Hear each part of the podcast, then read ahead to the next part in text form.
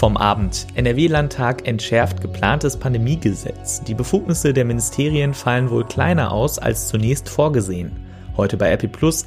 Hygienemängel gefährden Abitur. Warum doch noch unklar ist, ob und wie es mit den Schulen nach Ostern weitergeht. Und das kommt auf uns zu. Osterfest im Vatikan unter besonderen Bedingungen. Erstmals findet die Ostermesse ohne Gläubige statt. Heute ist Donnerstag, der 9. April 2020. Der Rheinische Post Aufwacher. Der Nachrichtenpodcast am Morgen. Guten Morgen, ich bin Sebastian Stachorra. Wir schauen gemeinsam auf das, was ihr heute wissen müsst. Please know that I do not make this decision lightly. In fact, it has been a very difficult and painful decision. If I believed we had a feasible path to the nomination, I would certainly continue the campaign. But it's just not there. Mit diesen Worten steigt der linke Senator Bernie Sanders aus dem Präsidentschaftsrennen der US-Demokraten aus. Er habe sich die Entscheidung nicht leicht gemacht, aber er sehe keine Chance mehr zu gewinnen. Damit ist der frühere Vizepräsident Joe Biden der einzige verbliebene Bewerber im Rennen der Demokraten und steht de facto als Herausforderer von Präsident Donald Trump fest. Die Wahl soll am 3. November stattfinden. Sören Gies berichtet für die deutsche Presseagentur dpa aus den USA. Sören, welche Folgen hat der Rückzug von Sanders denn jetzt? Erstmal ehrlich gesagt keine direkt spürbaren. Der Wahlkampf ist ja mitsamt dem öffentlichen Leben in Corona-Starre verfallen sicher der Hauptgrund dafür, dass Sanders aufgesteckt hat. Seine Bewegung lebt ja von dem Elan, den er versprüht. Ohne Live-Events ist da einfach die Luft raus. Sein Ausstieg dürfte aber grundsätzlich zu starker Desillusionierung vor allem bei seinen jungen Unterstützern führen. Die können jetzt den Corona-Stillstand dazu nutzen, sich zu überlegen, ob sie auf Sanders hören wollen und Biden gegen Trump unterstützen werden. Wie hat Donald Trump auf die Ankündigungen von Sanders reagiert? Trump hat den Rückzug von Sanders halbherzig genannt. Im Trump-Universum müsste Sanders sich jetzt mucksmäuschenstill in die Ecke verkriechen, komplett aufgeben und nicht weiter dafür sorgen, dass die demokratische Parteielite äh, die äh, Ziele seiner Bewegung nicht direkt wieder vergisst. Sanders hat ja irgendwann für sich entschieden, dass er innerhalb des Zwei-Parteien-Systems Dinge bewegen will und wird das natürlich auch weiter versuchen und da bleiben eben nur die Demokraten für ihn. Er wird das dann eben nur nicht mehr als Präsidentschaftskandidat tun. Vielen Dank an Sören Gies nach Amerika. Das geplante Pandemiegesetz in NRW soll offenbar entschärft werden. Unter anderem soll die Zwangsverpflichtung von Ärztinnen, Ärzten und Pflegepersonal im Katastrophenfall gestrichen werden. Stattdessen soll es jetzt ein Freiwilligenregister geben.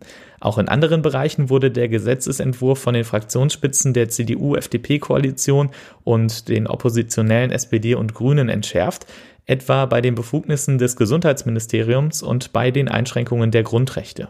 Das Gesetz soll bis zum 31. März 2021 befristet und heute in einer Sondersitzung des Landtages verabschiedet werden. In Frankreich werden die Beschränkungen des öffentlichen Lebens ein zweites Mal verlängert. Am Montag will Präsident Emmanuel Macron eine Ansprache ans Volk halten und darin wird er wohl auch erklären, warum die Maßnahmen über den 15. April hinaus gelten sollen. Für die Landwirtschaft wird das Virus nicht nur bei der Ernte eine Herausforderung, sondern auch im Verkauf.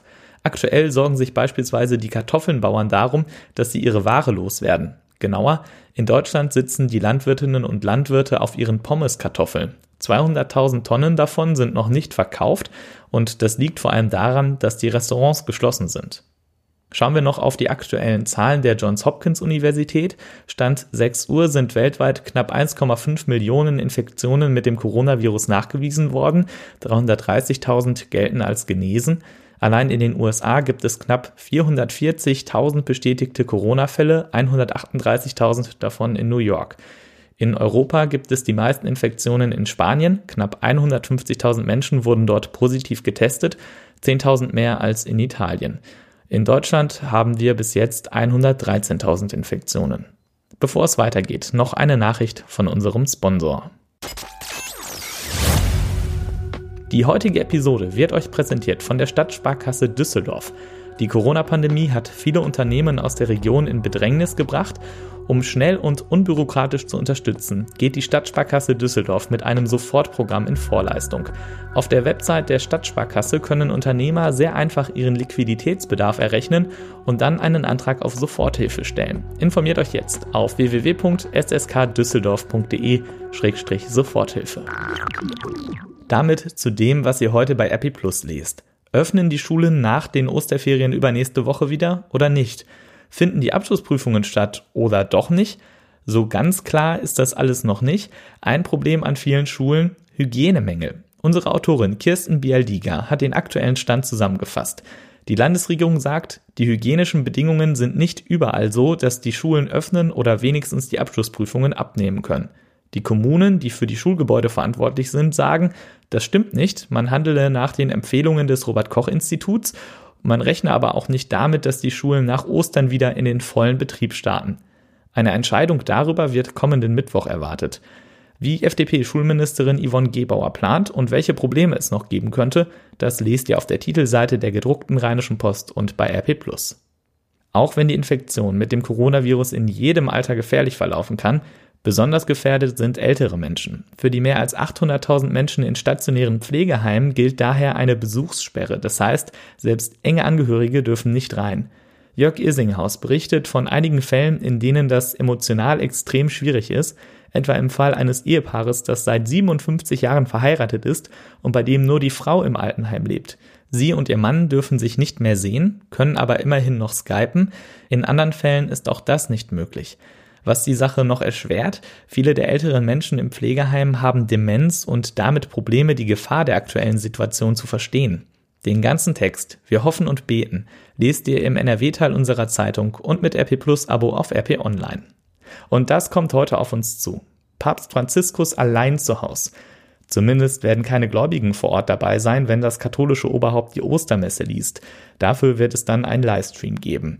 Und auch die anderen Osterrituale sind so geändert, dass keine Menschen dafür zusammenkommen müssen.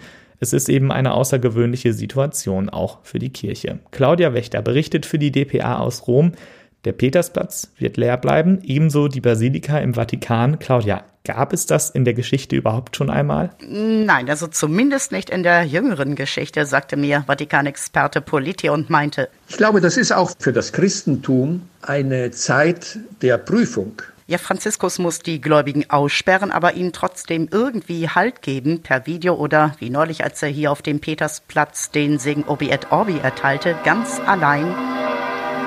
Glockengeläut, eine unheimliche Stille, Bilder, die man nicht vergisst. Was passiert dieses Osterfest denn noch? Normalerweise gäbe es die Kreuzwegprozession am Kolosseum. Das wird wohl auch ausfallen müssen. Ja, diese Prozession, die findet jetzt hier am Petersdom statt, in reduzierter Form quasi. Und ähm, ganz gestrichen wurde heute die Fußwaschung. Da ging der Papst ja immer in ein Gefängnis, aber das ist jetzt natürlich absolut unmöglich. Doch Ostersonntag, da zelebriert er dann wieder die Ostermesse ganz allein hier im Petersdom. Wie finden das die Gläubigen? Ja, das habe ich auch Politi gefragt und der meinte dazu. Für die Gläubigen war es am Anfang ein absoluter Schock. Aber jetzt haben sich die meisten wirklich damit abgefunden und auch Franziskus fällt das bestimmt nicht leicht. Gerade er sucht ja immer den Kontakt zu den Menschen, aber er versucht ihnen Mut zu machen. Ich weiß, es ist sehr schwierig im Moment, aber ich bin euch nahe. Seine Botschaft heißt also, trotz allem, ich halte die Stellung. Vielen Dank an Claudia Wächter nach Rom. Das Coronavirus betrifft die ganze Welt und beeinträchtigt auch das Geschehen im Weltall, zumindest ein kleines bisschen. Heute Vormittag startet eine Sojus-Rakete mit drei Astronauten zur Raumstation ISS. Die Schutzmaßnahmen dafür sind sehr streng, damit sich niemand mit dem Virus infiziert. Das Team, der NASA-Astronaut Christopher Cassidy und die beiden Russen Anatoly Ivanishlin und Ivan Wagner sind seit einem Monat in Quarantäne. Dadurch entfallen die üblichen Rituale. Vor dem Start besuchen die Astronauten normalerweise die Kremlmauern in Moskau. Das geht nicht mehr und auch eine persönliche Verabschiedung der Familien gibt es nicht. Der Flug zur ISS, dem Außenposten der Menschheit, dauert sechs Stunden. Gegen Nachmittag kommen die drei Astronauten dort an. In eigener Sache, wenn ihr in letzter Zeit mal bei RP Online wart, dann ist euch sicher aufgefallen, dass ihr dort immer die aktuellsten Zahlen zur Corona-Pandemie findet, und zwar in vielen Grafiken und Karten ziemlich übersichtlich aufbereitet. Datenjournalismus, das ist einer der spannendsten Bereiche der Medienbranche und bei der RP kümmert sich unter anderem Clemens Bosseret darum. Und der sucht einen Mitstreiter oder eine Mitstreiterin. Meine Kollegin Helene Pawlitzki hat mit ihm darüber gesprochen. Uns helfen ja gelegentlich mal Menschen bei der Rheinischen Post mit ganz besonderen Projekten im Rahmen einer sogenannten Google Fellowship. Kannst du kurz erklären, was das ist? Ja, Google News Lab Fellowship, wie es offiziell heißt, ähm, gibt es seit 2016 und ist eigentlich das Teil einer Initiative von Google, ähm, Journalismus in Deutschland zu fördern. Mal so ganz grob auf den Punkt gebracht. Ähm, und dieses Fellowship ähm, ist ein Programm, bei dem sich Studenten und Berufseinsteiger im Journalismus bewerben können ähm, um eine achtwöchige vollbezahlte Hospitanz und äh, wir nehmen bei der RP da jetzt zum vierten Mal dran teil und haben da in der Vergangenheit schon von viele tolle Projekte mit umgesetzt im Bereich Audience Engagement, im Bereich Datenjournalismus und zuletzt auch im Bereich Roboterjournalismus. Kannst du erzählen, was da so konkret entstanden ist in diesen Fellowships? Ja, ähm, also ich kann jetzt nur auf die Zeit zurückblicken, die ich das Ganze mit betreue. Ähm, da haben wir zum einen die Bundestagswahl 2017 groß und großartig datentechnisch mit ähm, verarbeitet.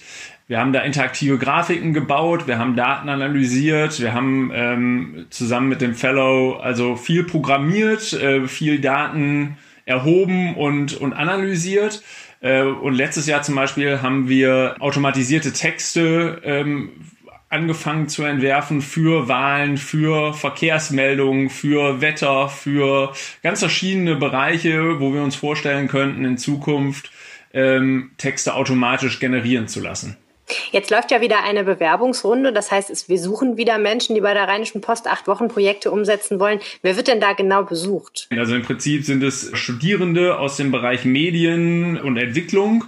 Ausdrücklich erwünscht sind Menschen, die durchaus mit äh, Code nicht fremdeln, äh, die programmieren können. Genauso aber auch wie Menschen, die ähm, journalistische Vorerfahrungen mitbringen, die Berufseinsteiger im Bereich Journalismus sind, die also schreiben können, recherchieren können, die aber ganz wichtig unterm Strich auf jeden Fall mit Daten umgehen können. Denn das ist das A und O, was wir in diesem Programm bei der RP versuchen umzusetzen, äh, ist Datenjournalismus zu betreiben. Wenn man sich bewerben will, was muss man dann tun? Dann geht man ins Internet, verrückt, und ähm, googelt da nach Google Fellowship oder geht einfach auf journalismfellowships.eu ähm, und kommt dann da auf die Übersichtsseite von diesem Projekt und diesem Programm und äh, wählt dann da Deutschland aus und wählt dann da die RP aus und kann sich dann zum einen durchlesen, warum wir das Ganze überhaupt machen und was wir überhaupt vorhaben und kann sich dann da auch bewerben. Ähm, Bewerbungsschluss ist der 14. April.